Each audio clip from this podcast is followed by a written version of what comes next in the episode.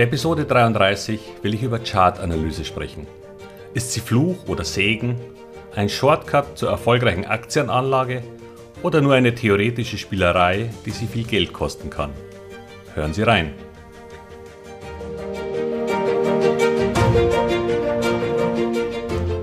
Herzlich willkommen, moin und Servus beim Podcast Aktien verstehen und erfolgreich nutzen. Mein Name ist Wilhelm Scholze.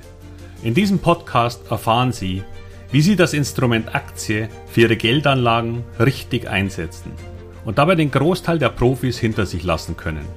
Wie Sie teure Fehler vermeiden und am Wachstum der innovativsten Firmen der Welt partizipieren. Tipps gibt's viele. Hier geht's ums Know-how. Chartanalyse. Für viele Anfänger und vor allem viele junge Menschen, die beginnen sich für Aktien zu interessieren, scheint Chartanalyse ein unterhaltsamer Einstieg zu sein. Vor allem für diejenigen, die sich nicht über ein langjähriges Studium der Wirtschaftswissenschaften Zutritt zum Wissen über Bilanzanalyse, Finanzmathematik und wirtschaftliche Zusammenhänge erarbeiten wollen. Obwohl auch das leider in keiner Weise eine Garantie für das Verständnis und Erfolg an der Börse beim Investieren in Aktien ist. Warum das so ist? Weil das erfolgreiche Investieren in Aktien eine Vielzahl von Disziplinen erfordert. Und das Know-how über Gewinn- und Verlustrechnungen, Abzinsungsfaktoren und Volkswirtschaftslehre ebenfalls nur Teile des Puzzles darstellen. Erst die Kombination von Fantasie, Wachstum, Bewertung und einem Grundverständnis davon, welche Aktien mehr zum Risiko als zu den Chancen beitragen, führt zu langfristigem Erfolg.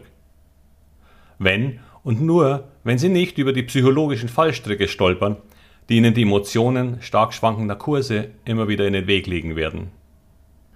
Tatsächlich gibt es aus all diesen Disziplinen nur gewisse Teile, die nötig sind, um die Chancen und Risiken zu beurteilen. Aber diese sind die Grundpfeiler, anhand derer wir uns zum Erfolg ziehen können.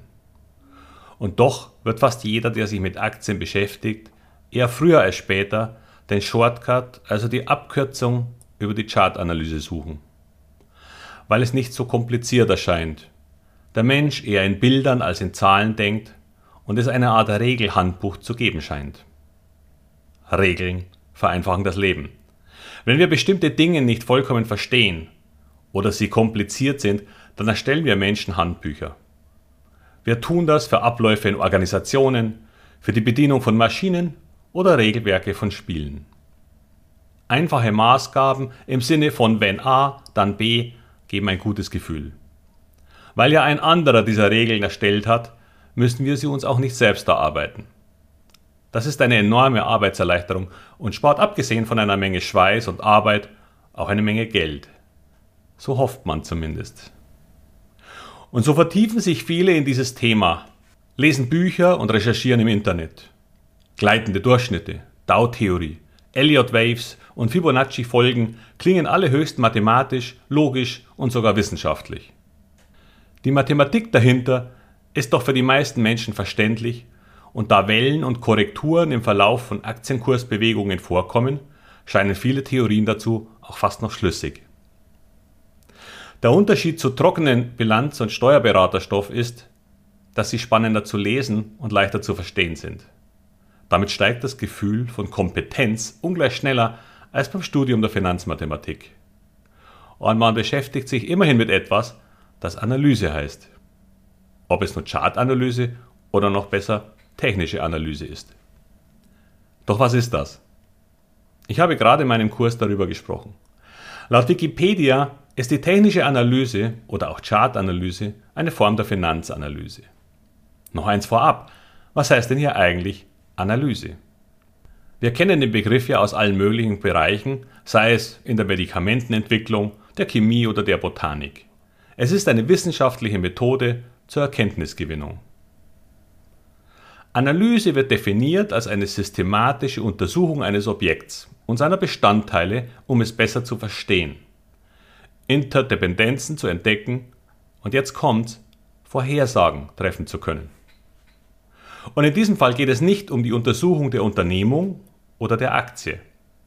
Nein, es geht hier nur um die Analyse des Charts einer Aktie, also der Bewegung im Zeitablauf. eben mit dem Ziel, eine Vorhersage treffen zu können. Und hier beginnt ein Problem, das für viele Chartisten aus meiner Sicht zu einem falschen Schluss führt. Es gibt eine Theorie des effizienten Marktes, in den alles eingepreist ist. Sie wurde von einem Nobelpreisträger, nämlich Eugene Farmer, entwickelt. Schon vor rund 60 Jahren. Die Grundidee ist, dass in den Aktienkursen alle am Markt verfügbaren Informationen bereits enthalten sind und man deshalb durch Fundamentalanalyse keinen Vorteil hat. Weder Bewertungen noch Zukunftsaussichten spielen eine Rolle. Die Chartanalyse übernimmt diese Idee und da es quasi gar keinen Sinn ergibt, die Entwicklung eines Unternehmens zu analysieren, kann man es ja auch gleich lassen. Denn es gibt daraus nichts zu lernen, dass die Marktteilnehmer nicht schon wissen und damit ist jeder am Markt verfügbare Preis im Grunde fundamental richtig. Und nun kommt's. Wenn man also durch Informationen keinen Vorteil hat, dann kann man ja auch gleich nur den Chart selbst analysieren und daraus Muster und Vorhersagen ableiten. Was leider ein Widerspruch in sich ist. Denn damit sagt man, dass der Markt eben nicht effizient ist. Sonst wäre ja auch keine Vorhersage möglich. Dem tritt man entgegen, indem man sagt, dass der Markt eben Zeit braucht, um zu seiner Effizienz zu finden. Ich möchte mich an dieser Stelle gleich bei der Zunft der technischen Analysten entschuldigen, aber hier kann ich nicht mehr folgen. Die Theorie der technischen Analyse geht also von einem effizienten Markt aus, sonst hätte sie keinen Vorteil benötigt aber, um zu funktionieren, einen nicht effizienten Markt. Schon in der Theorie widerspricht sich dieser Ansatz leider selbst. Aber gut, dann schauen wir uns einfach mal ein paar Dinge in der Praxis an. Im Grunde gibt es zwei Arten von Indikatoren, die sich auf Aktienkurse beziehen und dann noch diejenigen, die sich auf die Entwicklung des Volumens beziehen, also der Anzahl der Aktien, die an einem Tag gehandelt werden. Den beiden Arten der Aktienindikatoren stehen zwei Ideen gegenüber. Es gibt Trendindikatoren und sogenannte Oszillatoren. Aber beide Arten machen nichts anderes, als durch Kurse von Aktien der Vergangenheit in irgendwelchen immer komplizierter erscheinenden Verknüpfungen der vier Grundrechenarten zu einer neuen Zahl zu kommen. Diese neue Zahl wird dann wiederum für jeden Tag berechnet und diese dann zu einer neuen Kurve verbunden. Und schon hat man aus den realen Zahlen etwas Neues gemacht, das eine Aussagekraft über die realen Zahlen haben soll. Und vor allem eine Aussagekraft für die Zukunft. Die Idee von Trendindikatoren ist dann, eine Idee davon zu bekommen, erstens, ob ein Trend existiert, zweitens, ob er stark ist und drittens, ob er nachlässt. Und so eine Aussage klingt auch sehr gut. Auf den ersten Blick. Leider erkennen Trendindikatoren schon aufgrund ihrer Grundidee das Vorhandensein eines Trends erst nach einer gewissen Zeitspanne und wenn der Trend etabliert ist. Das bedeutet für Sie, Sie bekommen das Anzeichen für einen Trend, nachdem er vielleicht schon gelaufen ist. Nun könnte man ja auf die Idee kommen, kürzere Perioden zu betrachten, weshalb all die Indikatoren, die man in Chartprogrammen nutzen kann, diese Einstellmöglichkeit haben. Machen wir es mal mit dem im Grunde simpelsten Indikator, dem einfachen gleitenden Durchschnitt. Dieser ist einfach ein Durchschnittskurs einer bestimmten Periode. Und hier gibt es immer wieder ähnliche Perioden zu lesen. Da wird ein 200-Tage-Durchschnitt gewählt, um langfristige Trends zu erkennen. Ein 38-Tage-Durchschnitt, ein 21-Tage-Durchschnitt und auch ein 14-Tage-Durchschnitt. Trader gehen noch deutlich niedriger und machen dasselbe mit sehr kurzen Zeiträumen von einer Stunde, 15 Minuten oder sogar 1 Minuten Einstellungen und legen dann zum Beispiel einen 10 Minuten gleitenden Durchschnitt darüber. Aber welcher ist nun richtig zur Bestimmung eines Trends? Wann haben wir eigentlich einen Trend? Nun, bei diesem Indikator wird wiederum in der einfachsten Form einfach ein Schnittpunkt des Kurses über seinen gewählten gleitenden Durchschnitt als Kaufsignal genommen. Solange der Kurs dann über dem gleitenden Durchschnitt ist, solange sind wir quasi im Trend. Und wenn nun der Kurs lange über diesem Durchschnitt bleibt, dann haben wir sogar einen starken Trend, weil der gleitende Durchschnitt mit jedem Tag, der höher liegt, ja auch steigt. Deshalb heißt er gleitender Durchschnitt. Weil bei einem 10-Tages-Durchschnitt mit jedem neuen Tag der alte zehnte Tag wegfällt und durch den aktuellen Tag ersetzt wird. Leider werden Sie in fast jeder Einstellung eine Unzahl von Überschneidungen finden, weil eben kein Trend da ist. Nur was machen Sie dann? Sie müssten ja regelmäßig nach jedem Schlusskurs eine Entscheidung treffen. Und was bei einer Aktie mit einem 50-Tage-Durchschnitt funktioniert, klappt bei der nächsten leider überhaupt nicht. Wir hatten mal einen technischen Analysten, der hat diese Funktionen sozusagen rückwirkend optimiert. Das geschieht durch sogenanntes Backtesting. Im Backtesting probiert man einfach automatisch alle möglichen Einstellungen aus und der Computer errechnet dann die beste Einstellung. Diese führt dann zum optimalen Gewinn für diesen Indikator. Das ist die Lösung. Ist sie es? Leider auch nicht. Unser technischer Analyst, der hat so etwas, ich glaube, für die VW-Aktie mal gemacht. Vor rund 20 Jahren schon.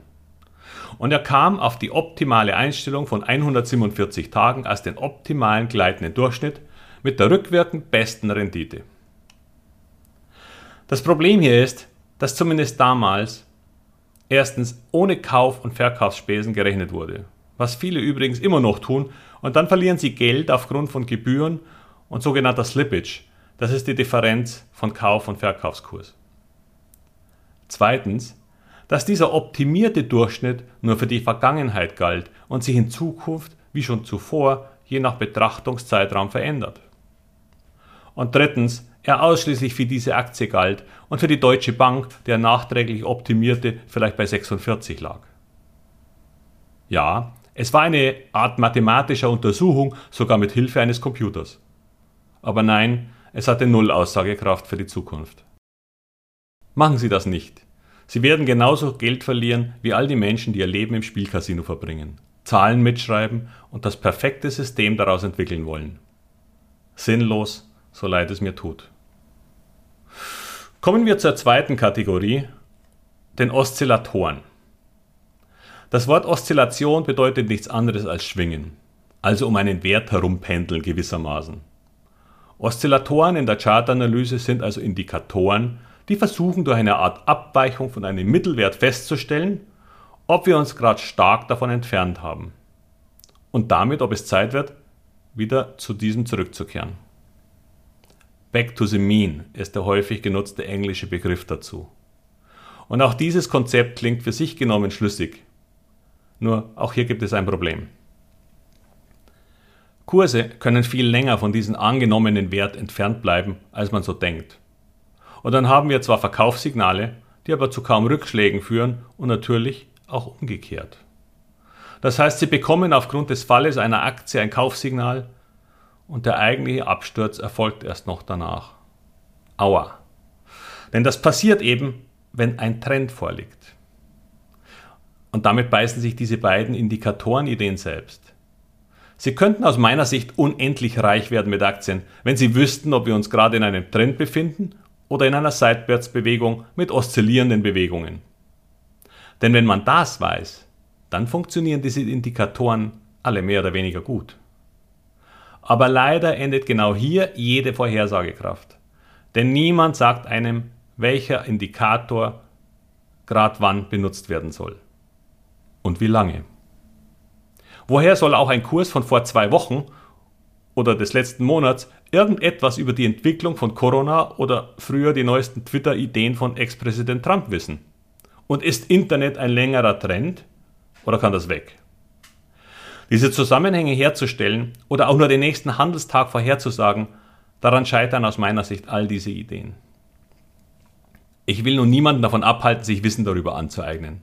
Nur bitte lassen Sie dieses Instrument bestenfalls eines von mehreren sein, die Sie für erfolgreiches Investieren am Aktienmarkt benötigen. Ganz so simpel funktioniert Börse dann doch nicht, auch wenn es wünschenswert wäre. Wir werden auch hier in diesem Podcast noch Wege und Mittel finden, die sich mehr um die Zukunft drehen und weniger um die Vergangenheit. Denn darum geht es, um die Zukunft. Vergangenheit ist Vergangenheit und bestenfalls eine Grundidee, wohin die Reise gehen könnte. Mehr aber nicht. Wie all die am Aktienmarkt nicht mehr existierenden Firmen uns deutlich zeigen. Wenn es Ihnen gefallen hat, dann freue ich mich natürlich sehr darüber. Ich hoffe, mir sind jetzt all die Chart-Analysten nicht böse, dass ich hier eine Meinung vertrete, die, sage ich mal, konträr ist. Auch ich benutze Charts, aber für ganz andere Zwecke. Darüber werde ich sicher auch ein andermal sprechen. Machen Sie sich doch gerne einmal Gedanken, für wen dieser Podcast noch interessant sein könnte. Sie oder er könnten ja mal reinhören.